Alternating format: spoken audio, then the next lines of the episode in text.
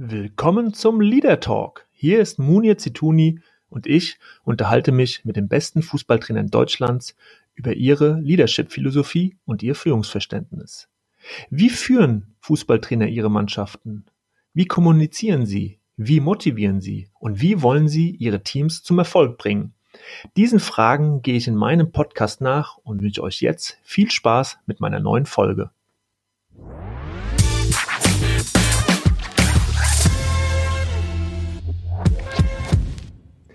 Ja, hallo und heute mein Gast äh, Peter Hyballa, ähm, zugeschaltet aus Polen, aus Krakau, einer wunderschönen Stadt in Polen. Und ich freue mich, dass es heute mit dir klappt, Peter. Ganz liebe Grüße nach Polen erstmal. Ja, hallo Munir und hallo an die Zuhörerinnen und Zuhörer.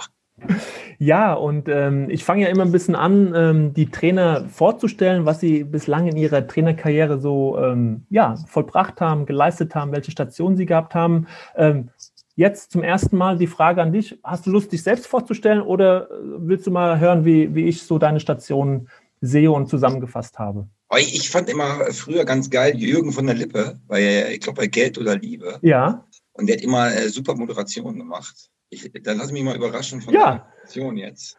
weil äh, ja, äh, jeder Trainer und auch ich haben wahrscheinlich schon ein bisschen äh, egoistische und narzisstische Züge, sonst machst du den Job, glaube ich, auch nicht. Aber ich finde auch mal ganz gut, wenn man. Dann nehme ich dir diesen Job ab, wenn, Peter. Sprichst, genau. Dann nehme ich dir diesen Job ab. Also ja. Spieler bei Borussia Bocholt habe ich ja. äh, gelesen und dort dann sozusagen auch deine erste Trainerstation im Jugendbereich. Borussia Bocholt muss man sagen, nicht, dass die Leute da draußen denken, das wäre beim ersten FC gewesen, dem großen Konkurrenten von Borussia, weil da bist du dann danach hingegangen, ja, genau. habe ich gelesen, genau. Also dann auch Jugendtrainer beim ersten FC Bocholt, also dem Platzhirschen sozusagen ja. in Bocholt, ne, muss man ganz klar sagen. Die Schwarzen, die Ja, genau. Du hast äh, für beide Vereine gearbeitet und hast dann auch erstmal so im Jugendbereich, äh, ja, so dein, deine, warst ja noch ein junger Kerl, um die 25 Jahre alt, bist dann äh, Preußen Münster Jugendtrainer gewesen, U17 Arminia Bielefeld.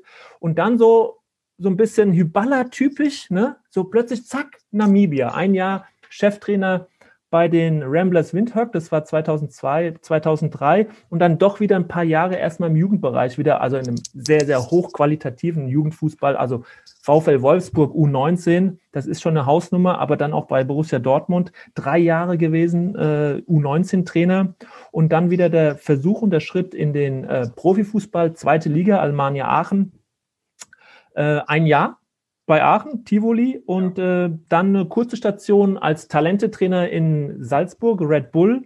Äh, dann wieder der Sprung auf die andere Seite, Sturm Graz, äh, Österreich ähm, und dann auch danach, da hast du dann ein bisschen länger als ein Jahr gearbeitet, äh, Bayer Leverkusen, der Verein, der dann auch in den nächsten Jahren darauf so ein bisschen eine Rolle bei dir gespielt hat. Du hast mit äh, Sascha Lewandowski Leverkusen in die Champions League geführt, nachdem Sammy Hipja ähm, entlassen wurde, beurlaubt wurde und bist dann in Leverkusen geblieben, hast dort dann die U19 wieder trainiert und seit 2016 sozusagen bist du international unterwegs mit spannenden Stationen, Nijmegen in, ich weiß gar nicht, ob ich das richtig ausgesprochen habe, der halbe Holländer sagt mir das gleich, Nijmegen. Nijmegen. Nijmegen. Nijmegen. Gut. Ja, werde ich äh, in diesem Leben nicht mehr schaffen. Ähm, aber dort warst du dann ein Jahr, bist dann in die Slowakei gegangen, sehr, sehr erfolgreich gewesen. Die, besten, die beste Spielzeit seit Jahrzehnten für Dunaska Streda, Slowakei. Und äh, ja, 2020 so ein Jahr mit äh, ja, vielen turbulenten Ereignissen. Nack Breda äh, hat es äh, angefangen, ein halbes Jahr und dann ähm, im Sommer kam es zur Trennung. Und jetzt seit Dezember bist du in Polen bei Wisla Krakau und bist mir jetzt eben aus einem Hotel in Krakau zugeschaltet. Genau. Das sind spannende Stationen. Ich habe nochmal gezählt, Peter, es sind 16 an der Zahl. Ja. Jetzt musst du uns erklären, du bist noch ein junger Kerl. Ja, ich glaube, also erstmal muss man natürlich sagen, dass ich jetzt äh, kein Riesenfußballer war und äh, relativ früh, was heute ja normal ist, dass viele Nicht-Fußballspieler eigentlich Trainer werden. Das war ja damals eine Rarität und ähm, aber deswegen auch viele Trainerstationen. Da muss man ein bisschen so meine Genetik sehen. Ne? Ich habe eine Mutter, die ist Niederländerin aus Rotterdam. Äh, mein Vater ist äh, deutscher Seemannspastor in Rotterdam gewesen und Aha. die haben mir eigentlich immer suggeriert, ey, Junge, schau dir die Welt an. Also äh, nach dem Abi war eigentlich auch ganz klar halt Sachen erleben. Und äh, einige geile Geschichte gibt es eigentlich auch noch. Ich hatte, ich war so 17, 18, 19, wo mich so ein bisschen dieser Trainerbacillus gepackt hat. Mhm. Und ich hatte immer zwei Bücher neben meinem Bett. Einmal den Dirke Weltatlas. Also ich konnte immer so die Hauptstädte, mhm. also ich habe mich immer interessiert, wo hat ein Spieler gespielt und wo ist die Stadt und wo ist das Land. Und das zweite Buch war immer von Rudi Gutendorf. Ah, okay. Äh, mhm. also der Weltenbummler. Trainer, genau, der Weltenbummler. Und ich habe dann mit 18 habe ich auch wirklich beim DFB mal angerufen und ich habe dann gefragt, ja, hallo, hier ist Peter Überler, ich würde gerne Weltenbummler werden. Und dann haben die, ja, haben die gesagt, äh, hat er eine Macke oder was? Und, äh, und eigentlich, aber das, durch das Telefonat war es gut, weil die haben ja gesagt, du musst ganz schnell die Trainerlizenzen machen. Und die habe ich dann ganz schnell gemacht. Ich habe ja einer der ganz wenigen damals, die unter 30 die Profilizenz Fußballlehrer gemacht haben. Und damit haben die mir eigentlich auch schon ein bisschen geholfen mit mhm. der Antwort. Also ich finde, die Stellenbeschreibung müsste man sich nochmal durchlesen. Weltenbummel ist eigentlich ein, ein ja. toller Job und, und die Stellenbeschreibung dazu, die könntest du ja dann mal irgendwann formulieren. Ja, genau. Aber das hat dich schon immer angezogen, sozusagen, dieser Blick hinaus ins Weite. Ja, auf jeden Fall. Also ich mhm. habe mich immer irgendwie äh, für Geografie interessiert. Ich habe mich immer für andere Länder interessiert. Ich meine, ich bin damals ja in, in, in Bocholt, bin ich aufgewachsen, das ist ja direkt an der niederländischen Grenze. Meine, meine Oma, Opa war alles in Rotterdam. Äh, ja, wir sind, äh, wir sind in einer Multikulti-Gegend aufgewachsen und das kennst du ja auch. Fußballverein ist ja sowieso Multikulti alles, alles andere. Ich habe mich immer für Sprachen interessiert. Also irgendwie hatte ich da immer mhm. einen Hang zu. Äh, was gibt's eigentlich noch anderes? Und ja, und dann, ähm, ja, und, und dann hast du natürlich einen Job jetzt, einen Trainerjob, ja, wo du halt auch, ja, nach zwei, drei Monaten wirst du halt erschossen wieder, dann, äh, dann, dann wirst du gekündigt, dann geht's da weiter. Du bist mhm. ja, das ist ja irgendwie ein Job schon auf Montage auch. Ähm, also ein bisschen ein Zirkusjob. Und da bin ich noch, und da bin ich noch Schütze mit Aszendentschütze. Also dieser Doppelschütze von Horoskop, der immer, ja, dieses Freiheitliche mhm. und, mhm. und in das Neugierige hatte ich immer. Okay. Und äh, du hast im, im Vorgespräch auch äh, schon einfach diesen Satz mal gesagt, ich bin anders als andere. Äh, das hast du so ein bisschen bezogen auch auf dein, dein Coaching, deine Art des Coachings an der, an der Außenlinie, aber spielt sicherlich auch äh, in deine Biografie rein und an deine Herangehensweise. Ähm, aber spürst du trotzdem auch, dass du von, von deinem Abitus, von deiner Herangehensweise, wie du, wie du mit der Mannschaft umgehst, äh, wie du sie anfeuerst, wie du sie coachst, äh, dass du da anders bist als andere oder ähm, ist dir das gar nicht so, so bewusst, weil du bist ja ein sehr, sehr lebendiger äh, mhm. Trainer, der, der einfach auf unorthodoxe Maßnahmen auch manchmal äh, zu Hilfe nimmt. Ähm, ist das so, dass du äh, einfach das unbewusst oder ist da auch ein, ein Stück weit Bewusstheit dabei? Ähm, also bewusst auf jeden Fall auch. Also ich glaube immer, ich habe so dieses Personal Trainer ähm, äh, Idee hinter mir. Also ich denke immer, zum Beispiel, ich war mal in der Slowakei, da hatte ich mal als zum ersten Mal in meinem Leben einen Personal Trainer. Und wenn der sagt, wenn er mich angespornt hat, 10 Liegestütze, 15 Liegestütze zu machen, dann habe ich die auch durchgezogen. Und wenn er mich härter angemacht hat, also ein bisschen, ich sag, heute musst du mich mal auch ein bisschen anschreien oder so, dann habe ich gemerkt, boah, das gibt mir so eine Motivation, weil wenn du mhm. alleine trainierst oder du hast nur so einen Soft-Trainer, dann ähm, habe ich dann nochmal sieben Liegestütze gemacht, hatte ich keine Lust, hatte ich keinen Bock. Mhm. So ist es ja im Sport auch. Und ich finde, wenn du lebendig bist, emotional bist, äh, auch mal hart bist, was wir ja von unseren alten Trainern noch sehr gut kennen, ähm, das ist auch Stück Liebe den Spielern geben. Nur heute in dieser Soft-Generation denkt man immer, wenn man schreit, äh, dass du einen niedermachst. Aber das ist auch ein Stück von Liebe. Ne, dein Vater hat ja auch mal, hat dich mal angeschrien, hat dich in den Arm genommen, hat dich, also du hast ganz viele Facetten. Nur wenn du im Profifußball bist, dann kommst du ganz schnell in so eine Schublade. Und wenn da eine Kamera vor dir steht in so einem Stadion, dann ist natürlich auch ganz oft, mhm. dann zeigen sie immer, wie ich mit den Haaren wirbel oder die Hände, ich gestikuliere ja viel mit den Händen. Und dann kommst du in so eine nur emotionale Schublade, aber das ist nur ein Fragment von meinem, äh, von meinem Leadership. Mhm. Und trotzdem nochmal da die Nachfrage, äh, das Verhältnis, was du gerade ansprichst, was du da so aufbaust zu den Spielern, also in, in der Lage überhaupt zu sein, so mit deinen Spielern umzugehen, das verlangt ja ein sehr ein hohes Maß an, an Vertrauen, an Vertrauensbildung. Also, dass sie das annehmen können, dass du aber auch so agieren kannst. Das heißt, da bedarf es ja ähm, einer großen Arbeit auch im Vorfeld, um dieses Vertrauen zu, zu gewinnen und zu erlangen, also auf einer, auf einer emotionalen Ebene. Ja, ich glaube, da, äh, ich habe am Anfang ja gesagt, ich interessiere mich so für Länder. Und wenn du dich für Länder interessierst, interessierst du dich für Kulturen. So, und, aber es gibt ja auch Kulturen bei Menschen. Also du gibst mhm. den Schwiegersehen-Typ, ja. äh, gibst den Gangster-Typ, da gibt's den bisschen, ne, der, der, der Junge aus Schwieringenhaus, da gibst du den Millionärssohn. So diese Archetypen. Mhm. Genau, und natürlich auch so ein bisschen, ne, dann, dann gibt es natürlich äh, den Typ aus, aus dem südländischen Bereich, da gibt es vielleicht einen Typ aus dem norddeutschen oder nordländischen Bereich und so weiter. Und dafür habe ich mich mal voll interessiert. Also und dann habe ich irgendwann gemerkt, ich interessiere mich halt voll für Menschen. Mhm. Und eigentlich sage ich immer dieses Fußballgedöns, Taktik, Technik, das kam immer so als das andere. Immer wenn ich arbeitslos war, habe ich gemerkt, was ich am meisten vermisse, sind zwei Sachen. Das Feldtraining und so das in der Kabine, so mit Menschen sprechen. Was machen deine Eltern? Äh, was macht deine Frau? Äh, boah, du hast einen Trauerfall zu Hause. Ähm, wo bist du denn aufgewachsen in Bosnien-Herzegowina? Mhm. Also immer habe ich mich so, und dieses Stück Kultur, das war immer so für mich ein Einstieg, den Menschen zu bekommen. So, und ähm, ich habe immer dieses Kulturgut, habe ich immer genommen und habe mich dann immer mit Fragestellungen interessiert. Und dann haben die Spieler auch Fragen gestellt. Und dann kamen wir immer wieder äh, in, in Gespräch, weil ich zum Beispiel, ich hasse ein Wort bei NLZs, Zielvereinbarungsgespräche. Also wir Deutschen, wir sind ja sehr gut in so Plänen machen. Mhm. Ich bin zum Kotzen. Ich bin mehr so Instinkt. Wenn ich einen sehe, denke ich mir, warum gähnt der jetzt in der, in der Besprechung? Ist die langweilig von mir oder was ist mit dem? Mhm. Oder will er mich provozieren? Äh, wenn einer mit einem, mit dem Gesicht, äh, Mundwinkel nach unten, was ist jetzt mit dem? Mhm. Also ich bin immer, ich mache tausend Zielvereinbarungsgespräche, viel auf dem Platz und interessiere mich halt für den Spieler und für seine Umgebung.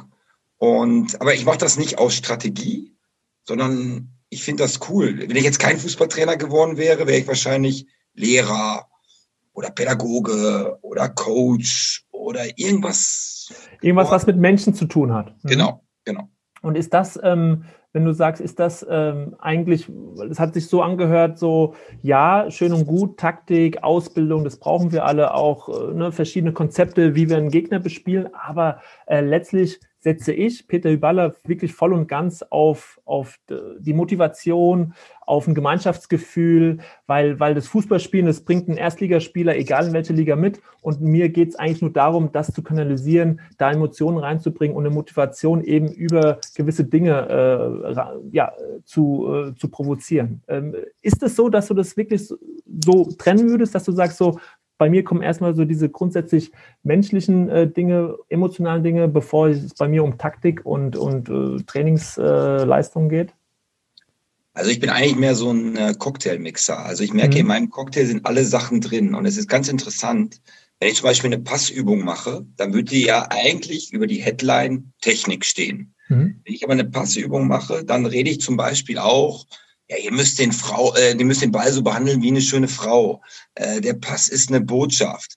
Ähm, der Pass muss jetzt von Spanien nach Italien, da, ne, da muss der rübergebracht werden. Also ich äh, pädagogisiere auch viel, also ich emotionalisiere ähm, oder äh, der Ball ist eine heiße Kartoffel, wir machen jetzt One-Touch-Sachen. Mhm. Aber sagt dann auch gleichzeitig, gebt mal ein bisschen Winkel äh, wenn du andribbelst, ähm, der muss der andere den Raum öffnen. Also ich, alles kommt in so eine Suppe rein.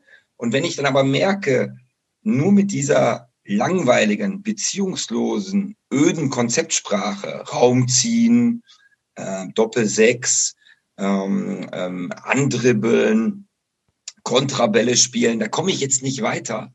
Weil am Ende des Tages musst du ja in der 85. Minute als Spieler auch nochmal durchs Feuer laufen, wenn du total kaputt bist. Und du läufst für deinen Trainer auch durchs Feuer. Das ist eine ganz, das ist, mhm. das ist fast eine Mehrbeziehung als Vater-Sohn manchmal, weil ich habe ja jetzt auch in Krakau, ich habe so viele Spieler, die sehen mich ja viel mehr als ihre eigenen Eltern. Und dann merke ich ganz klar, okay, wenn ich die jetzt emotionalisiere, packe, motiviere, aber das mit Technik, Taktik verbinde, dann ist es eigentlich perfekt, weil ohne mhm. Plan, wenn ich, wenn ich nur sage, Jungs, wir gehen drauf und wir geben Gas, ja, da weiß auch keiner, was er machen soll. Wenn ich aber sage, im 4-1-4-1 nach außen lenken, mhm. Das machen die zwar, aber das machen die vielleicht auch nicht voller Liebe. Also ich versuche immer diese beiden Sprachen, ja, ein bisschen emotionale, ja, ein bisschen Assi-Sprache, Gangstersprache, so wie unsere Trainer auch früher geredet haben, reißt jetzt mal den Arsch auf. Das finde ich eine ganz wichtige Sprache. Aber ich finde auch wichtig, ähm, der Sechser auf ne, Kontraball auf den Achter. Also du hast, im, hast alles im Repertoire und kannst ja. dich dann ganz auf die, die Mannschaft dann auch einstellen und, und je nachdem, was gerade auch äh, verlangt wird, dann auch agieren. Mir kam jetzt nur der Gedanke, wie du das so äh, beschrieben hast, so diese, diese Vater-Sohn-Beziehung auch und dieses Familienbild auch. Und jetzt hast du ja ganz, ganz viele Stationen, viele, viele Jahre mit den, mit den besten Jahrgängen von deutschen Bundesligisten, also Leverkusen, mhm. Dortmund, äh, Wolfsburg, die U19 trainiert. Ähm, wie, wie hast du das denn da empfunden, ähm, mit diesen Top-Talenten zu arbeiten und denen das so rüberzubringen? Also ähm, wie, wie hast du das geschafft, diesen Ansatz, den du gerade beschrieben hast, auf so eine junge Generation, die so zart beseitet, sage ich mal, äh, in diesem Nachwuchsleistungszentrum groß werden und dann steht plötzlich so ein Trainer vor dir, der, der auf Emotionen geht, der die vorbereiten will auf den Männerfußball, auf die normale Welt da draußen. Ähm, wie, wie schwer war das und wie, wie beurteilst du auch im Rückblick so die, diese Jahrgänge und, und die Qualität dieser Jungs? Also ich glaube, als Trainer bist du ja auch so ein bisschen Zehnkämpfer. Und äh, im Zehnkampf hast du ja auch immer ein, zwei Paradedisziplinen. Und eine Paradedisziplin ist ganz klar von mir Talente, also mit jungen Spielern umzugehen. Und interessant war eigentlich, wenn man jetzt zum Beispiel Wolfsburg, Dortmund, Leverkusen nimmt, Wolfsburg und Dortmund war ja so Mitte der 2000er Jahre, wo ja noch nicht diese schickimicki NLZs und so waren, so, wo das so angefangen ist. Ich sage ja immer, wir waren damals äh, 2000er Jahre die Trainer, der, die, die so ein bisschen die Pioniere. Also Anfang 2000 war es noch unmöglich, dass ein Nagelsmann oder so Profitrainer wird. Und wir waren so im Steinbruch und haben unsere Ideen als junge Trainer. Das war ja so damals die Trainergeneration Tuchel, Kautzinski, äh, Frank Schäfer, Norbert Elger, Dascha Lewandowski, Christian Streich. Und interessant war, mit den Talenten umzugehen. Ich habe die unheimlich immer gefordert. Also ich habe die gefordert, aber immer moderiert ich will das Beste aus dir. Ich habe die eigentlich auch immer alle so ein bisschen geliebt, die Spieler, weil es waren so ein bisschen meine Söhne immer. So und aber ich habe immer deutlich und ehrlich meine Meinung gesagt, was ich haben möchte. Mhm. Und wenn ich, wenn ich das nicht bekommen habe, dann sind auch mal Hütchen durch die Luft geflogen. Dann habe ich auch mal einen Lauten gemacht. Dann bin ich auch mal in eine Sprache gegangen, ja, die nicht immer so ganz fein ist, aber die für mhm. Sport, für Sport gut ist. Aber ich habe vorher eine Beziehung aufgebaut mit denen. Aber die Spieler, wenn sie auch ein Problem hatten, ich wusste immer die Probleme von Spielern. Also nicht meine Co-Trainer wussten das, sondern ich als Cheftrainer, weil sie immer wussten, okay, bei dem, der ist der Empath-Link. Und ich hatte eigentlich immer mehr Co-Trainer, so, so Laptop-Trainer und so, weil ähm, das ist nicht immer meine größte Stärke.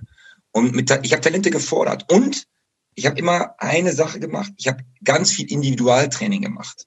Also ich habe ganz oft drei, vier Spieler vor dem Training, nach dem Training ähm, trainiert, ja. aber halt natürlich auch gesprochen. So, weil mit 25 Spielern oder 20 Spielern geht das nicht immer so. Und interessant war halt in Wolfsburg, die kamen ja so ein bisschen so, ja, viele kamen aus reichen VW-Familien und so. Und ich kam dann so ein bisschen als der, ja, ich sag mal so, der Ruhrputter, so kam da ein bisschen an und habe so gedreht, okay, Fußball ist hier mehr als äh, nur Status, das ist hier Liebe. Mhm. Das haben wir drei Jahre super gemacht. Also ich konnte die Kultur in Wolfsburg, habe ich echt gedreht. In Dortmund war es ein bisschen einfacher für mich, das war so ein bisschen meine Kultur. Ja. Da ging es halt sehr individuell und sehr, ähm, ja, auch auf Gewinnen. Also weil ich nie den Strich gezogen habe, das ist jetzt ausbildungsorientiert, ergebnisorientiert. Ich sage ganz klar, im Jugendfußball musst du auch gewinnen. Klar. Mhm. Und Leverkusen war eigentlich die schwierigste Station für mich, weil A kam ich aus dem Profibereich wieder, B waren die unheimlich taktisch gelehrt und äh, C war das der Beginn der Nachwuchsleistungszentren. Mhm. Ja, also unheimlich Konzeptsprache. Ja, auf einmal fing man mit Yoga an. Ähm, ein, zwei Psychologen, die dann auch mir immer so erzählen wollten, wie es geht. Sehr viel Periodisierung, sehr viel Tests, sehr viel Protokolle. Ja, und das war nicht so meins. Mhm. Das heißt, siehst du das grundsätzlich kritisch so, diese Entwicklung? Äh, heute wird ja jeder, jedes zweite oder in jedem Interview, wo es um Jugendfußball geht, um die Zukunft des deutschen Fußballs, wird ja der Mangel an Persönlichkeiten ähm, kritisiert und festgestellt. Und wie sollen denn die Jungs Verantwortung im Spiel übernehmen, wenn sie im Leben in den NLZs keine Verantwortung übertragen bekommen? Also siehst du diese Entwicklung grundsätzlich auch so und, und auch sehr kritisch und, und wo, wo siehst du da Hebel? Ja, ich finde, dass wir unheimlich so Roboterfußball machen. Also mhm. wir haben einen Roboter, das ist ein junger Mensch. So, und zweifelsohne hat der ein Talent. Das ist jetzt nicht Trompete spielen bei ihm, sondern das ist jetzt Fußball spielen. Und dann kommen auf einmal ganz viele Leute von der Universität. Und ich kann die Leute kritisieren, weil ich komme selber, ich habe ja selber studiert. Und dann will jeder in diese Talentsuppe sein Gewürz rein. Und ich spüre bei Cheftrainern oft, dass sie mit allen irgendwie kooperieren müssen. Mhm. Weil das ist ja modern und das ist professionell und das ist ja akademisch und dann kommt die nächste Studie und die nächste Studie. Und ich merke, dass auf einmal sechs, sieben ähm, Verantwortliche mit Spielern sprechen. No, der, es gibt ja diese berühmte Geschichte mit dem Mädchen mit dem grünen Fahrrad, die streicht erst grün, weil sie es eigentlich ihre Lieblingsfarbe findet. Und dann kommt irgendeiner und sagt, du musst es gelb streichen, weil so und so. Der nächste sagt, du musst blau streichen. Der nächste schreibt, mit rot äh, musst du das äh, Fahrrad streichen. Und so finde ich Fußball. So im Moment, Jugendfußball. Und ich finde, es wird so ein enormer Druck auf Trainer gelegt, weil ich finde die Trainer eigentlich nicht das Schlimmste oder das, der Minuspunkt in der Da, wo der Haken ist. Mhm. Und die machen natürlich unheimlich Druck auf die Spieler. Und ja, und dann kommt so viel Druck und so viel, es ist überhaupt keine Freiheit mit der, es ist, du hast ja manchmal mehr Stuff als Spieler fast in der, mhm. im NLZ. Und dann hast du noch eine Psychologin und dann hast du noch ein Zielvereinbarungsgespräch und dann musst du noch ein Plantagebuch schreiben. Da musst du noch schreiben jeden Tag, wie du dich fühlst. Ja, ich finde. Also so eine Performance-Spirale, so, ne? Das, das, ja. das bedingt sich gegenseitig, bis man quasi überhaupt keinen Blick mehr, also einen verstellten Blick hat, quasi ja. auf das, was, was eigentlich den Fußball ausmacht. Ich glaube, wir meinen es gut im mhm. NLZ. Weißt mhm. du, das ist genauso, wenn ein, ein Vater oder Mutter, wenn du 18 bist, dir ein, dir ein Auto hinstellt. Die meinen es gut. Ja. Aber eigentlich als 18-Jähriger denkst du, oh geil, ich muss, ja. ich muss ja keine Zeitung austragen. Ich muss genau. Bin so. ich total bei dir. Genau, du, aber du meinst es gut. Und ich glaube, ja, wir sind irgendwie auch 2014 Weltmeister geworden, weil wir hatten damals noch diese Jugend, Jugendabteilung, so dieser Umbruch zu NLZ. Mhm. Da hatten wir diese jungen, aufmüpfigen Akademiker, so wie mich, ne, äh, die große Klappe hatten, die Ex-Profis, die immer erzählt haben, wie es früher war, und äh, so die alten, knöcherigen mhm. Feldtrainer, die auch mal dich Dienstag 37 Strafrunden laufen lassen. Und dieser Mix, der war super für Spieler. Und jetzt sind wir, glaube ich, ja, totale Studenten-WGs geworden. Wir haben ganz viele Trainer, die haben ja selber noch keine Krise erlebt. Die mhm. haben selber noch 0,0 Persönlichkeit. Die haben selber, ja, noch nie ein anderes Land mal gesehen. Weil, ja, ich habe ja selber jetzt Profifußball 10, 12 Jahre erlebt. Boah, das ist, das ist ein Drecksgeschäft. Ne? Das mhm. ist, geht hm. zur Sache. Da, da, da fliegen die, die, die Patronen um die Ohren. Du musst alles handeln. Und das könnte ich jetzt, wenn ich zum Beispiel zurück in die Jugend gehen würde, kann ich natürlich total gut vermitteln. Und Worauf es ankommt, ja. Mhm. Ja, aber auch den Stuff. Auch einer jungen Psychologin, die von der mhm. Uni kommt, die denkt, sie mal, und ja, und ich glaube einfach, der, unsere Spieler werden zu viel in Watte gepackt. Und, das will ich auch nicht immer wiederholen, aber ich glaube, so diese Basics, dribbeln, schießen, passen, köpfen, ist wichtiger als 11 gegen 0. Äh, Pep Guardiola Gedächtnistaktikübungen und ähm, Periodisierung die ganze Zeit. Dieses Wort Periodisierung, herrlich. Aber ja.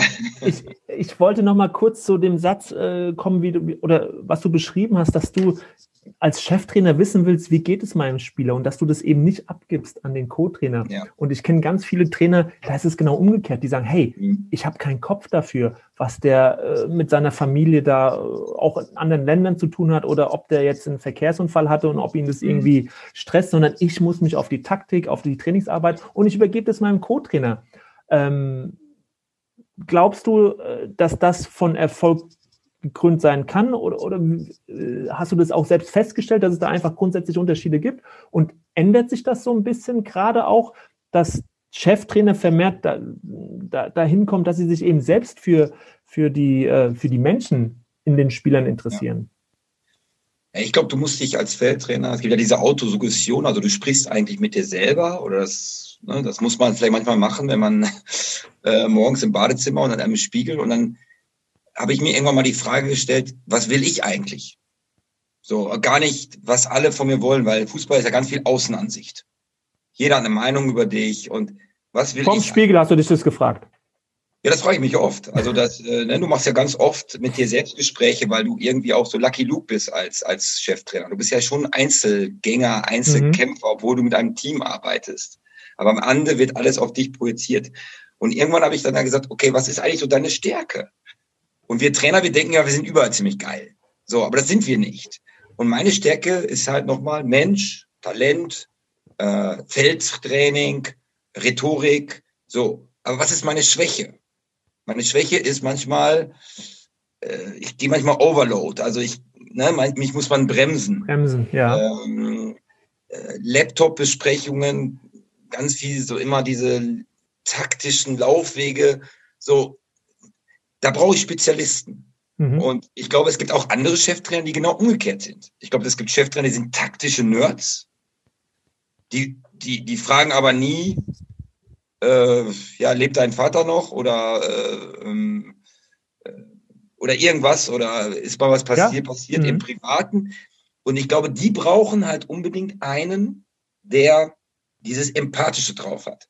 Und dann komme ich jetzt wieder zu Nachwuchsleistungszentren. Ich glaube, dass wir zu viel Taktik-Nerds haben. Zu viel mhm. langweilige Trainer von den Universitäten. Was, vor 20 Jahren hatten wir zu viel Ex-Profis. Und ich glaube, dieser Mix, dieses, mhm. auch diese harte Sprache, Wechsel mit Softsprache, Wechsel mit beziehungslose Konzeptsprache und Wechsel mit Beziehungsliebessprache. Und ich habe halt mhm.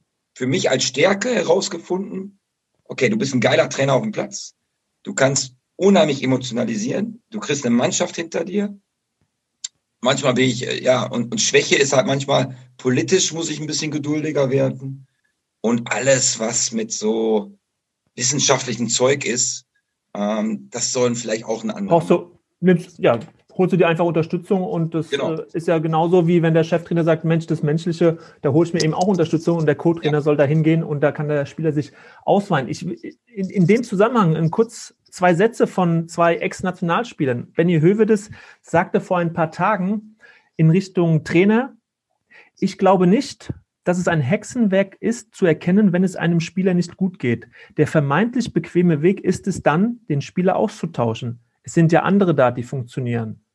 Und andere Schüler würde sich wünschen, dass die Verantwortlichen mehr in Kontakt mit den Spielern treten würden. Und das sagen zwei Spieler, die ihre Karriere beendet haben ich habe diese zwei Sätze gehört, gelesen und fand es eigentlich erschreckend, dass zwei Spieler, die so lange in diesem Fußballbusiness auf allerhöchstem Niveau waren, am Ende feststellen, Mensch, ich hätte mir mehr Kontakt von meinem Trainer gewünscht oder von meinen Trainern. Ja, also erstmal habe ich immer ein bisschen Probleme, ähm, wenn Spieler über Trainer reden, weil sie noch nie Trainer waren. Weil ich kann das natürlich, ich kann das, ich bin natürlich sehr in der Trainerpartei. Mhm und sagt dann aber auch, ja, liebe Spieler, aber denkt auch mal bitte mal an euch. Ne? Wo wart ihr denn, wo wart ihr in der Beziehung? Also habt ihr auch, seid ihr mal auf den Trainer zugegangen und sagt, Also du siehst ja so eine Wechselwirkung, also. Ja, ne? auf jeden mhm. Fall. Also mhm. ich finde, äh, ich finde, dass als Spieler man sich auch sehr einfach immer macht und sagt, ja, Trainer muss mich motivieren, Trainer muss dies, Trainer muss das, Trainer muss dies. Aber wir Trainer gucken wir natürlich auch, welchen Spieler kann ich vertrauen, mit welchen Spielern kann ich natürlich vielleicht nochmal intern sprechen welche Spieler sind so ein bisschen Spione, welche, ne? Aber klar, auf Benny nochmal äh, zurückzukommen. Klar, du kommst als Trainer rein und du weißt, ich muss gewinnen. So. Und er hat natürlich recht, Weil wenn du mit einem Spieler in eine Beziehung kommst, in so eine empathische Beziehung, das ist anstrengend und das ist auch, ähm, das ist unheimlich zeitintensiv. Absolut. Und jetzt kommt es. Für mich ist es halt nicht zeitintensiv, weil das ist meine Stärke. Für einen anderen Trainer, und Benny hat ja, oder auch andere Schüler, hat ja auch viele verschiedene Trainer gehabt, ist es, ist es halt nichts. Die haben da keinen Bock drauf, die haben da kein Talent dafür. Und noch einmal, und jetzt ist ganz wichtig, wen hast du noch im Trainerteam? Aber mhm. wichtig ist auch, äh, wenn Spieler jammern über Trainer, auch sich manchmal in den Spiegel anzugucken. Und was hast du als Spieler auch dem Trainer gegeben, dass er mit dir spricht oder dass er mit dir nicht spricht? Mhm. Finde ich also nicht, nicht sehr gute, nur, ja, weil, weil, weil sehr, sehr gut den Gedanken. Also ne, ja. da auch eine eigene Eigeninitiative ähm, äh, zu fordern, einzufordern und, und auch festzustellen. Absolut. Aber, aber noch einmal, ich glaube, ähm, wenn, wenn ich auch zum Beispiel äh, Trainerausbildungen und so sehe, es ist ja viel auch Co-Trainerausbildung. Also wir mhm. lernen halt ganz viel Positionsspiele, 4-4-2 gegen 4-1-4-1, 3-5-2, wie musst du hochschieben, hochschieben äh, wie musst du nach innen steuern. Aber wir haben eigentlich, ja, Psychologie ist dann so ein bisschen so, ne, so ein bisschen mhm. Wahrnehmung und so ein bisschen, wie man rhetorisch sich vor der Gruppe stellt. Und das war es dann ja auch. Es ist ja, das ist ja ein, ein, ein Kindergeburtstag, was Psychologie angeht. Und dann kommst du in eine B-Jugend, A-Jugend, wo Druck und Profibereich, ja, das ist das allererste eigentlich, was ich drauf haben muss. Mhm. Stehe ja. ich vor einer Gruppe. Du bist ja, du bist aufgefressen. Nach drei Minuten, wenn die merken, ey, der kann gar nicht sprechen, der guckt uns nicht an, der guckt immer zum Flipchart. Ähm, weil Spieler mhm. haben eine unheimliche Nase, ähm, wenn da so ein Hans Wurst vor denen steht. Da, da, und dann fressen die den auf. Und, und dann, und, und, und wir, wir kriegen halt, und Positionsspiel und Turnierform, das ist auch wichtig, aber du kannst auch in der Spielform kannst du auch empathisch coachen. Es gibt zum Beispiel einen Trainer, der immer zu mir gesagt, ja, als Cheftrainer darfst du nie Schiedsrichter sein. Und ich verstehe seinen Gedankengang, weil du bist natürlich dann angepisst von den Spielern und mhm. äh, angemacht und mhm. hast du, ne? Da geht's ja, klar, logisch. Und ich, und ich sage gerade als, als Empathling, ja, da will ich dabei sein. Mhm. Ja, ich gehe da voll rein. Und sollen die auch ruhig mal mich mal mhm. beschimpfen? Mhm. Und dann komme ich wieder zu Hövedes und äh, zu Schü, äh, zu, zu andere Schüler. Vielleicht ist dieses, okay, wir dürfen den Trainer auch mal anmachen, aber der darf uns auch anmachen. Und dann, und dann gibt es ein Vertrauensverhältnis. Mhm. Und ähm, wenn du jetzt nochmal an den Gedanken äh, an dich ranlässt, so äh, Kritik. Spiel läuft schlecht, ist schlecht gelaufen, Nachbesprechung, du hast ein Verhältnis zu all deinen Spielern aufgebaut. Jetzt ist das große Thema und auch das äh, ja, sollte eigentlich vermittelt werden. Wie gehst du damit um, Kritik zu äußern? Mhm. Also ähm, es gibt äh, auch teilweise Spieler, die kommen aus anderen Kulturkreisen, also es ist sehr, sehr schwer mit Kritik umzugehen vor der Mannschaft. Ähm, es gibt aber auch, äh, ja, natürlich in Deutschland wird man so groß, ne, Fehler werden angesprochen, man wird auch runtergemacht, auch vor der Mannschaft. Ähm, wie, wie gehst du mit diesem Thema Kritik um, was ja ein sehr, sehr großes und, und wichtiges Thema ist in der Mannschaftsführung? Ja, ich finde immer, ja, es hört sich ein bisschen blöd vielleicht oder langweilig an, aber es ist ehrlich. Also ich, ich sage immer zu jungen Trainerkollegen, zwei Sachen gebe ich dir mit auf den, auf den Weg, wo du deine Mannschaft verlieren kannst. Nach Niederlagen, was du sagst, ich rasiere jetzt alles. Und das zweite ist, wie man mit Auswechselspielern umgeht. Diese mhm. beiden Sachen sind ganz feinfühlig, sogar auch für die ersten elf Spieler. Ähm, mit Kritik mache ich es immer so. Äh, entweder mache ich es echt fachlich inhaltlich, also dann wechsle ich auf diese beziehungslose Konzeptsprache und sage der Ball, also richtig Taktik. Manchmal gebe ich natürlich den Schuss Sarkasmus und sag, tja, ne, das ist natürlich immer ein ganz gefährliches Spiel, weil du an der Grenze bist. Ja. Und manchmal picke ich mir den Spieler aus und sag, ja, das fand ich nicht gut deswegen und das fand ich nicht gut deswegen. Und manchmal picke ich mir den Spieler aus. Oder zum Beispiel habe ich gestern eine Besprechung bei, bei Wiesler gemacht über Trainingsbilder und habe gesagt, okay, ich mache jetzt mal nur negativ, nur dass ihr Bescheid wisst. Ich mache jetzt nur mal negative Bilder. Es war natürlich nicht alles scheiße in dem Spiel, ja. aber ich mache jetzt, ich habe es also mit einer Vorankündigung gemacht. Und heute zum Beispiel habe ich, okay, jetzt mache ich ein bisschen over the top, positiv. So, und, und das ist ein, aber ein ganz wichtiges Kriterium. Aber auch wieder ganz wichtig, wenn du einen Spieler halt anmachst oder kritisierst, negativ wie positiv, auch positive Kritik ist ja manchmal schlecht in der Mannschaft, weil der eine ist dann wieder eifersüchtig. Absolut, ja. Und das, mhm. ähm, dass ich dann immer wieder auch, wenn ich positive, positive Kritik gemacht habe, dann spreche ich nochmal mit dem Spieler auf dem Gang oder auf dem Platz. Mhm. Oder wenn ich negative Kritik gemacht habe, dann bin ich nochmal hingegangen, habe den ja so ein bisschen an der Hand genommen und sag, und morgen zeigst du es mir aber richtig. Mhm. Ja, oder, oder, oder ich habe auch mal negative Kritik. Ich habe mal einen zusammengefaltet und gesagt, das fand ich nicht gut, das finde ich nicht gut. Aber weißt du was? Nächsten Samstag spielst du wieder. So, dann geht er natürlich raus und sagt, okay, der vertraut mir. Aber er hat mir eigentlich jetzt deutlich gesagt, was der von mir mhm. anders sehen will. Und das ist für Spieler ganz wichtig. Also zum Beispiel bei, bei Nack Breda habe ich gefragt den ersten Tag, was wollt ihr eigentlich von mir? Also das habe ich jetzt öfter. Als junger Trainer habe ich das nie gefragt. Als junger Trainer fand ich mich ja nur geil. Ne? Leider geil von Deichkind, das Lied. Und als, als was kam da zurück? Was kam da zurück? Äh, da, da, also in Holland, also zum Beispiel in Nack war, wir brauchen einen Plan. Ach ja. Wir wollen genau wissen, was wir falsch machen. Das war das Erste. Wir wollen auch ja, ein bisschen wissen, was wir richtig machen, aber wir wollen wissen, was wir nicht gut machen und wir wollen wissen, was wir dann anders machen können. Sehr ich finde es sehr innovativ, einfach mal die Mannschaft zu fragen, hey, was braucht ihr denn eigentlich von mir? Ja, das, aber das äh, frage ich auch Clubleitungen, wenn mhm. die, ähm, ich sage, was wollt ihr denn eigentlich von mir? Was soll ich machen? Mhm. Und jetzt habe ich ja Vista Krakau, war ja, ja gut, Kuba, Kuba Blaschikowski ist ja Spieler und Eigentümer. Ist ja auch, ja, auch interessant. Äh, also mein und Chef der spielt immer bei dir. ja, der spielt immer bei mir. ähm, da, da habe ich gefragt, was willst du eigentlich von mir? Was, was, was, warum, warum habt ihr jetzt Peter überladen? Mhm. Was mhm. wollt ihr?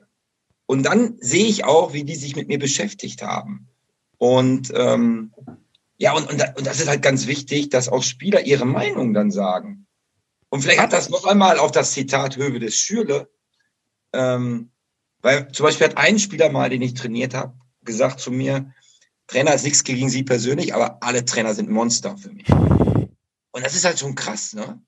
Schöner Glaubenssatz, ne? Mhm. Ja, du bist eigentlich Partner, aber wie viele Spieler leiden unter einem Trainer? Aber jetzt kommt's auch. Auch wir Trainer leiden auch unter Spielen. Mhm. Wenn du den nicht kriegst, wenn du merkst, boah, das ist der faule Apfel. Ich, ne, ich krieg die nicht rum. Ich, und ja, das ist halt. Mhm, äh, absolut. Mhm. Am Ende des Tages kommt es immer irgendwie Beziehung. Ja. Und ähm, weil wir auch gerade das Thema ähm, so Kritik hatten und, und Einzelgespräche, ich hatte nur vor ähm, ein paar Wochen ein Interview mit Peter Bosch gelesen und der hat erzählt, dass er äh, nach jedem Spiel macht er Noten ne, und sagt, ey, im Winter, wenn ich dann so ein Halbjahresgespräch dann habe mit den Spielern, dann hilft mir diese diese Liste und diese Anordnung von Noten ähm, einfach den Spieler einzuordnen. Ähm, was hältst du grundsätzlich davon? Klingt ein bisschen altbacken so, ne? da sitzt er so da und, und, trägt Noten in sein Buch ein für jeden Spieler nach jedem Spiel. Ähm, aber ihm, ihm, hilft es und äh, denkt man jetzt erstmal gar nicht von so einem äh, doch sehr innovativ agierenden Trainer wie Peter Bosch, aber tut er. Ja, ich finde das total schrecklich. Nee, ich finde das total, nee, mhm. ich finde das total nix für mich, weil äh, aber das ist halt ich jetzt, meine Meinung. Ja, natürlich, deswegen ich, reden wir ja auch ich, drüber. Hm? Ich fand Schule auch doof, also ich persönlich jetzt. Und ich äh, verstehe auch, dass viele Schüler Schule auch doof finden, weil auch, auch innovative Lehrer, ja, ist ja so, ist ja genauso wie im Fußball. Ja. Schule ist ja auch so Plan. Ähm, ich habe auch manchmal gedacht, so die Leute, die an die Universität gehen, das sind ja immer nicht die, die sozial und emotional intelligent sind, sondern das sind die, die Bücher auswendig lernen können, genau, die, ja. die, die vergraben sind, können, mhm. die auch ein bisschen das sagen, was der Professor hören will. Und so ist es im Nachwuchsleistungszentrum, in der Fußballabteilung, in der Schule ja auch sehr. Und ich habe immer Probleme mit Schulnoten gehabt. Ich fand das, ich hätte, ich hätte auch solche Lehrer. Die haben dann gesagt, ja, über der Unterrichtsstunde 3,5, 4,2, 2,8. Und das finde ich halt total Roboter. Aber wenn es Peter Boss hilft, das sage ich ja nochmal, das ist seine Art. Ich hat, ich habe immer mehr von Gefühlen gesprochen bei, bei Spielern. Mein Gefühl ist dies. Oder ich fand dich richtig schlecht gestern. So, und dann fragt der Spieler, warum? Und dann sage ich immer eine Antwort. Oder ich fand dich gestern hast du trainiert. Super geil. Also ich kann mehr mit dieser Sprache. Mhm, mh. So, aber mit Schulnoten, das ist nix für mich. Mhm. Und ähm, jetzt äh, kommen wir schon so langsam leider zum Ende, Peter. Äh, eine Frage nochmal, wenn du das jetzt nochmal vergleichst, auch in deinen Anfangsjahren, ähm, Preußen Münster U17, ja. Arminia Bielefeld äh, und du dich jetzt heute siehst, so, was war, was ist denn das, was du ähm, am meisten, in welchem Feld hast du dich am meisten entwickelt? Was würdest du sagen? in all den Jahren? Ist es einfach nur die Erfahrung, dass du mit verschiedensten Situationen gelernt hast, umzugehen, oder ist es irgendwas anderes? Ja, es ist eigentlich mehr, sich in den Spieler rein zu versetzen. Okay. Also, äh, mhm. noch einmal, also ich stehe jetzt nicht jeden Tag vom Spiegel und gucke mich an oder so, sondern ich denke mir manchmal, okay, jeder, jetzt muss ich das deutsche Wort finden, das niederländische Wort, also jeder hat seine eigenen Belange. Ja. Also jeder, der Verteidiger denkt, kein Tor kriegen. Klar. Ja. Der Stürmer denkt, pff, ich will das Tor machen. Mhm. Der Ersatztorwart denkt, naja, ich will vielleicht Nummer eins attackieren, vielleicht auch nicht der Co-Trainer will mich vielleicht absägen. Der, der, der, der, der, der mhm. Manager will Spieler verkaufen. Also ich versuche mich viel mehr in andere Leute rein zu versetzen und stelle mir manchmal die Frage, okay, wenn jetzt Peter Überler vor Peter Überler sitzen würde, ja, fände er jetzt so geil die Besprechung und fände er das jetzt so gut, was ich jetzt gesagt habe. Also ich versuche mich so reinzuversetzen, warum reagiert dieser Spieler? Warum mhm. macht er das jetzt gerade so, wie er es macht? Ne, das, so ein Coaching nennst du ja so, im Coaching ja. nennst du es ja so Pacing. Ne? Also ich ja, genau. pace mich mit einem Spieler. Und das habe ich die letzten Jahre viel mehr verändert. Früher habe ich einfach, das sage ich zwar, oder so, wenn ich so Kolumnen manchmal schreibe oder wenn ich Interviews gebe, äh, früher habe ich komplett mein Ding durchgezogen. Also komplett. Mhm. Und jetzt denke ich immer mehr, warum hat dieser Spieler jetzt so reagiert, wie er reagiert? Und dann, ja, dann komme ich halt mehr mit Fragetechniken. Warum, mhm. warum hast du das jetzt so gemacht? Mhm. Und also da bin ich. Aber es hat auch viel mit Selbstreflexion zu tun, also, also ja. ne, der Fähigkeit, also auch das eigene Tun zu reflektieren und das durchaus ja. auch kritisch zu sehen und, und sich, ja, du hast ja dieses Bild des Spiegels ist ja schon richtig, also sich den Spiegel ja. vorhalten und da ganz ehrlich auch diesem Gefühl mal nachzugehen. Naja, ich habe da eigentlich ein, ein, ein Bauchgefühl, was, was nicht so gut ist, also und woran liegt das? Ne? Und dann das zu hinterfragen und dann eben mit der Empathie, die du gerade so beschrieben hast, sich in den anderen hineinzuversetzen. Also trotzdem muss man ja auch erstmal spüren, so was, was ist denn bei mir los? Also hinterfrage ich da überhaupt was, ja? Und äh, ich finde halt dieses, dieses Bewusstsein schaffen für sich selbst, Selbstbewusstsein haben, finde ich halt ein herausragendes Merkmal von, von, von guten äh, Führungspersönlichkeiten. Ja, und, und auch äh, so junger Hyballer, Mittelalter Hyballer ja. jetzt, ähm, noch nicht alt, noch nicht ganz alt. Noch nicht ganz alt. Diese, diese Krisen einfach. Ja. Ne, diese, diese Krisen, die du hattest, wo du denkst, ja, für mich war immer klar, ich werde unter 40 Bundesjahr-Trainer. Das war für mich gar kein Thema. So, das habe ich jetzt als Cheftrainer nicht geschafft. Und ähm, aber das kannst du als Krise, aber irgendwie habe ich dann auch andere Sachen gesehen, ey, was ich schon alles gemacht habe. Mhm. Also dieses Lob an dir selber, was du schon, und nicht an der Außenansicht, sondern dir selber, was du schon alles gemacht hast.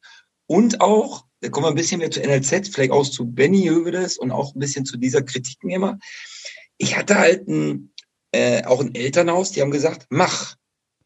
Aber die, die, äh, ich, ich weiß noch, ich, ich, äh, ich darf das gar nicht sagen vielleicht, aber ich war als Kind, äh, als Jugendlicher Bayern München Fan. Und ich weiß noch, wir hatten, es war mal ein Spiel im Ruhestadion in Bochum und ich war 14 Jahre und ich sagte zu meinem Vater, ey, du musst mich da hinfahren. Ne, heute spielt Bochum gegen Bayern, ich muss da hin. Und mein Vater war kein Fußballfan. Er sagte, nö, und dann bin ich mit 14 selber in Zug dahin gefahren, in der Kurve gestanden, zurückgefahren. Also diese Selbstständigkeit, die hat mich auch immer ausgezeichnet. Also es gab einen Streit, einen Konflikt und ich hatte immer eine Lösung. Mhm. Ich habe nicht gejammert. Dieses, und, und wenn Fußballer jammern, kriege ich sowieso schon Brechreiz. Und, und ähm, also Lösungen, also mhm. Krise mhm. und Selbstständigkeit. Und ich glaube, dass wir im NLZ, du, du, du kannst doch gar nicht mehr selbstständig sein. Du musst, wenn einer sagt, du musst nach links und darum auch Taktik, 4, 2, 3, 1, du musst das machen, du musst dies machen, du musst das machen. Aber diese, aber wenn du einem, einem 13-Jährigen sagst, mach mal 10 Freestyle-Übungen per Dribbling, ja, der bricht sich ja die Füße. Mhm. Und, und das hat mich in meiner Trainerkarriere, also Krise und oder vermeintliche Krise, was ich nachher als, auch als Erfolg gesehen habe, und diese immer, ich war selbstständiger junger Mann und jetzt selbstständiger mittelalter Mann und, und, und versuche halt nicht mehr so viel zu, zu meckern mhm. und sondern Lösungen zu kreieren. Ja, und äh, so ein Reframing seines eigenen, ja. seiner eigenen Vita eben, ne? dem auch eine andere Bedeutung zu geben, weil alles, was man getan hat, zahlt ja auch auf ein anderes Konto ein. Vielleicht ja. nicht, ne, was du gerade sagst, Cheftrainer Bundesliga, aber auf ein, auf ein anderes Konto, was vielleicht genauso wertvoll ist in, in deiner persönlichen Entwicklung auch. Und deswegen kann ich das äh, sehr gut nachvollziehen und äh, finde es auch ein prima Ansatz, äh, dass man sich das eigene Leben anschaut und versucht eben auch das zu sehen, was die vermeintlichen äh, Rückschläge, die vermeintlichen Krisen auch an Gutes, an guten Dingen für einen selbst äh, bereit gehabt hatten. Ne? Also von daher äh, ist das ein, ein, hervorragender Ansatz hat was mit Selbstcoaching zu tun. Ja, ja, auf jeden Fall. Weil ich, ich war ja zum Beispiel mal kurz äh, ja, Trainerausbilder im Fußballlehrerlehrgang beim DFB. Das war ja, wenn du von der Außenansicht äh, siehst, denkst du, okay, Intermezzo von acht Wochen. Aber ich habe mich da einfach nicht wohlgefühlt. Also es ging auch um mich und nicht immer nur um andere und ob mein CV gut ist oder mhm. ob das oder dies. Und dann gehe ich in die Slowakei. Nur die ersten drei Tage habe ich mich total selber beschimpft. Ich dachte, ey, du bist ein Idiot. Wie kannst du vom großen DFB weggehen? Weil du bist natürlich wieder halt schwierig und mhm. Äh, da bist du wieder der Rebell und so. Und nach anderthalb Jahren Slowakei, das war mit die beste Zeit meines Lebens. Siehst du, ja. ja Aber genau. in der Außenansicht ja. natürlich dieses, diesen Adler auf der Brust fanden natürlich meine Kumpels auch alle geil und so. Und dann gehst du an Dunaska Streda in der Slowakei, was eigentlich keiner kennt. Aber ich habe da so viele Sachen nochmal erlebt, wo ich dachte, boah, das, das nimmt dir keiner. Und es war, ja, und von der Außenansicht denkt jeder, der ist bekloppt. Und von der Innenansicht dachte ich, das war ein richtig guter Schritt. Und vor allem bist du das, ne? Und das genau. passt zu dir. Und das ist ja, mit das Entscheidendste. Und äh, ja, und äh, zum Abschluss, äh, Peter, äh, unseres äh, sehr intensiven, tollen Gesprächs, äh, die Frage, die ich jedem Trainer stelle, nehme ich einfach mal zu fragen, hey, drei Trainer, die dich in irgendeiner Form beeinflusst haben, so, dass du sagst, boah, da ist echt viel hängen geblieben oder beeindruckt haben, oder auch Trainer, die dich selbst trainiert haben, wo du sagst, das waren, die haben mich geprägt. Gibt es da drei Trainer, die du, auf die du dich festlegen könntest? Ja, also als erstes würde ich so Louis van Gaal. Ein bisschen ja, der, junge, der junge Louis van Gaal, weil 95 ist er, glaube ich, Landesmeister, Oberpokalsieger geworden mit Ajax. Und da fand ich halt super, da war ich selber 20. Ähm, ja, der hat halt auch studiert, ne, Sport studiert, der hatte einen ganz anderen Ansatz, äh, der hat ganz viele junge Spieler auf einmal reingebracht. Damals ging halt so diese Ajax-Fußball-Videos, ja. ne, VHS-Kassette, da war man ganz heiß drauf was machen die da jetzt? Also der hat eigentlich, der kam von der Jugend, ne, das war ja immer so, der kam von der Jugend in die Profis und wird auf einmal ja Europapokalsieger der Landesmeister und wie die Fußball gespielt haben und wie die sich aufgeopfert haben mit Offensive für den für den äh, für den Trainer auch.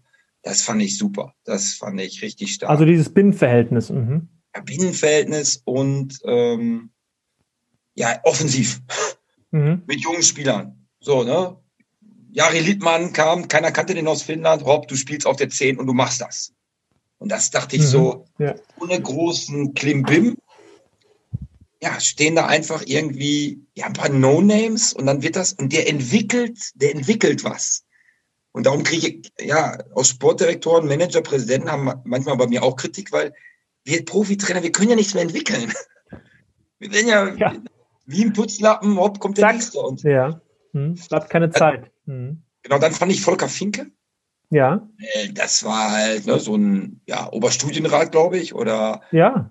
Und Lehrer, ganz, ne? Ja. ja, und Lehrer und dieses Kurzpassspiel in Freiburg und bei einem Club und bei einer Mannschaft, ja, die ja nicht so schickimicki war. Und dann setzt er sich in den Strandkorb und ich dachte, und er zieht auch komplett seinen Stiefel durch und sagt zum Journalisten, äh, das ist so eine doofe Frage. Können Sie mir nicht mal eine inhaltliche Frage stellen? Weil wir kriegen mhm. ja auch viele langweilige Fragen als, als Trainer. Oder ich habe ihn auch mal besucht. Ich habe äh, als junger, ja, als junger Rivaler ja. habe ich äh, ähm, bei Fußballtraining auch ein bisschen geschrieben, also äh, in der Trainerfachzeitschrift. Und da habe ich ja. mal Volker Finke besucht. Und ich kam rein und die erste Frage, ich fand die ganz cool, er fand die doof und er hat mich so, sofort was ist das für eine Frage? Dann kam Achim Saas, der Co-Trainer rein und das ganze, das ganze, das ganze, das ganze Büro war rummelig und ich fand das einfach. Eskalation. Eskalation, ganz anderer Typ. Und, ja, und ein bisschen natürlich diesen intellektuellen Ansatz. Mhm. Also auch viele Spiele aus Georgien genommen, also auch Kultur. Mhm. war ein ganz großes Thema. Ja, und der dritte, ähm, für mich Ottmar Hitzfeld, weil ich habe immer versucht, so Gentleman zu sein wie er. Ich habe es nicht und? geschafft. du bist noch auf dem Weg. Ich bin auf dem Weg, aber ich fand immer, ich fand immer, vielleicht hat ihn, ihn das selber manchmal innen zerstört, äh, aber ich fand immer cool, wie der, der ist ja immer Pokerface geblieben. Mhm. Ja, also die Zeit in Dortmund, da hat man schon gemerkt, äh, als er ja. sich die Auszeit genommen hat, dass es ja. ihn äh, schon sehr, sehr mitgenommen hat. Das, das stimmt. Und äh, er vielleicht da tatsächlich viel, viel runtergeschluckt hat. Aber, aber dieses Gentleman-Gehen, das hast du ja. bewundert an ihm. Mhm. Ja, total. Dieses Pokerface, weil ich manchmal immer denke, äh, Hugo, jetzt dreh mal nicht durch wieder. Jetzt lass es einfach mal so sacken. Also so diese emotionale Schmerzgrenze, versuch die mal eben runter, weil du weil ich kann zwar Mannschaft verändern, ich kann die Leute verändern, aber ich kann eigentlich das Business nicht verändern. Mhm. Also, das heißt, für 2021 wünschst du dir mehr Gelassenheit.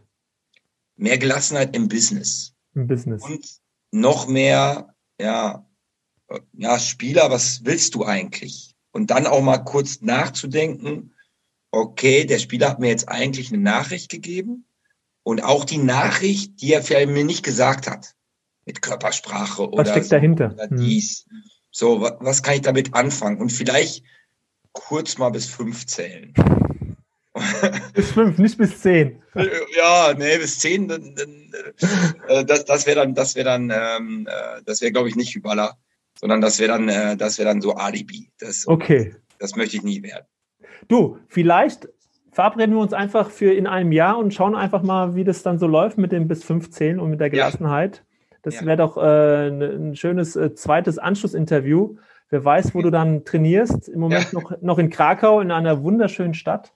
Von daher, äh, ja, trotz der schwierigen Zeit auch in Polen, Corona-mäßig, äh, einfach ganz, ganz viel Erfolg für dich. Bleib gesund und ich bedanke mich ganz herzlich für dieses, ja, doch etwas andere Gespräch mit dir. Da bist du, wie du hast du es gesagt, ich bin anders als andere. Mhm. Und äh, das kam rüber, sehr, sehr äh, ja, bemerkenswerte Inhalte, Aussagen und äh, vielen Dank für, ja, für dein Dasein und deine Offenheit. Vielen Dank, Munir. Vielen Dank. Ciao. Peter. Tschüss. Tschüss. Danke.